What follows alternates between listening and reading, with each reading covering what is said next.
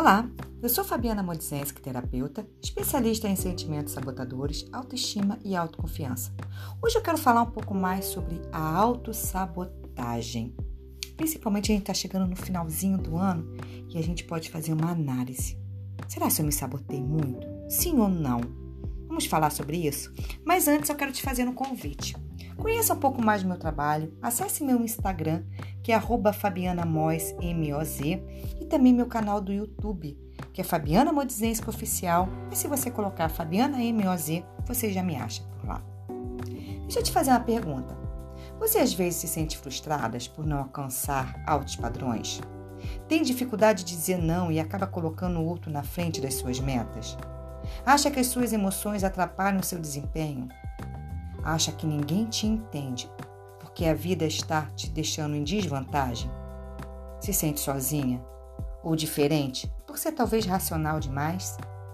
Fica constante, constantemente em estado de alerta e não consegue relaxar. Consegue fazer várias coisas ao mesmo tempo, mas no final acaba não fazendo nada. Mas está fazendo sempre alguma coisa. Sente que tem vontade de ficar constantemente controlando tudo e todo mundo para sair exatamente do seu jeito. E isso te deixa esgotada. Acha que muitos assuntos desagradáveis podem se resolver sozinhos para não evitar conflito, aquela coisa do ah, deixa quieto, para não me estressar, para não achar que que vai atrapalhar se conversar com alguém. Se você por acaso respondeu sim para alguma dessas perguntas, você pode ter certeza que você vem se sabotando. Sim. A autossabotagem ela age das formas mais incríveis do nosso dia a dia e a gente não percebe. Mas sim, mas no final do dia a gente fica cansada, como se a nossa bateria tivesse arriada. A gente se sente frustrada, falando: puxa vida, por que, que eu fiz isso de novo? Mas por que, que eu não falei? Por que, que eu não fiz? Você fica o tempo todo se maltratando, remoendo essa coisa. Isso é autossabotagem. Porque sem perceber durante o dia, a gente se sabota várias vezes, por vários momentos, que são os pensamentos que realmente fazem com que a gente sinta isso e age dessa forma. Eles aparecem muito forte no nosso dia a dia porque já estão enraizados, porque nós já temos o que? Um padrão. Sabe aquela forma de bolo que você põe ali aquela massa e ali você faz? É a mesma massa, mesmo tudo, mas só que você já tem aquela forma, você já está no automático. O que nós precisamos fazer é o seguinte: é mudar esse padrão, é trocar a forma de bolo. Ai, mas Fabiana, mas isso é complicado. É, eu sei que é. Eu sei porque dá trabalho. Dá trabalho se eu ver. Dá trabalho ver a nossa sombra. Dá trabalho ver que a gente erra com a gente, porque, nossa, não, eu estou acima de tudo e de todos. Não, nós não estamos acima de tudo e de todos. Nós não temos que ser controladora demais, nós não temos que ser Mulher Maravilha, nós não precisamos dar conta de tudo. Nós precisamos olhar para si e principalmente ouvir os nossos pensamentos. Quantas vezes a gente pensa 500 milhões de coisas no dia e a gente simplesmente acata. A gente nem pergunta mais, poxa, mas por que eu estou agindo assim? Já é tão automático que pronto, já agi. Eu tenho uma, eu tenho uma, uma mentorada que ela falava assim para mim, tinha, né? Porque eu não tenho mais, ela já, já, já acabou a mentoria. Ela falava assim para mim, eu sou impulsiva. Quando eu vi, eu já falei, já foi. E eu falava, e isso te leva aonde? Ela falava, ah, mas isso me maltratava. Eu falava assim com minha mãe, com meu marido, com meus amigos. E eu era impulsiva demais, isso. E eu falo, tá. Ser impulsiva é uma ação altamente sabotadora. Porque maltratava ela, porque depois ela tinha que pedir desculpas, ela não entendia, ela se sentia mal.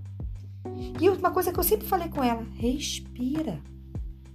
Nós precisamos aprender a respirar. Eu sei que no início, falando assim, pode, nossa, mas como assim? Quando eu vi, eu já falei.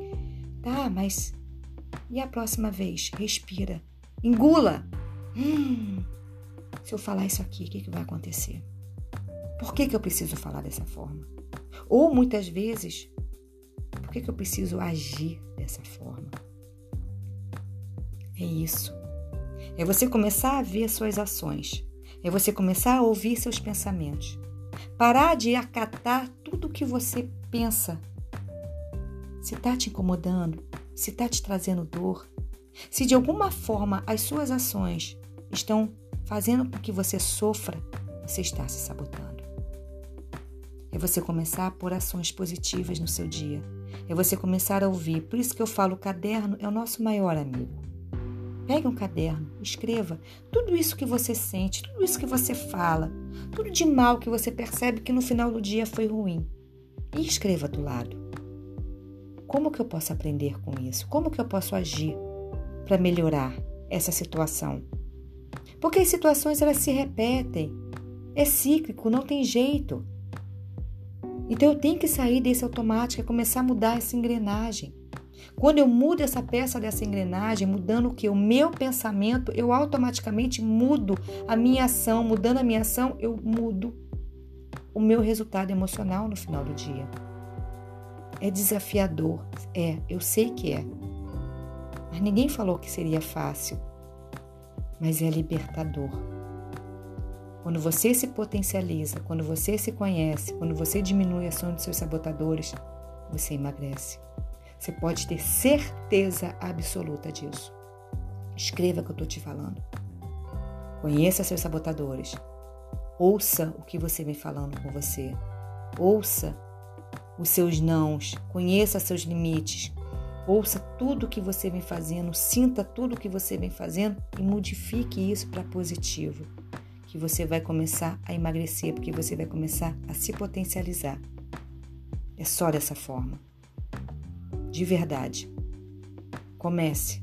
Comece hoje, comece agora. Comece essa volta para casa de forma racional, generosa e amorosa com você. Ok? E sim, claro, se você gostou desse podcast, eu peço, compartilhe. Vamos fazer desse canal um canal de carinho, de amor, de respeito. Não só com a gente, mas também com o próximo. Um grande beijo e até o próximo.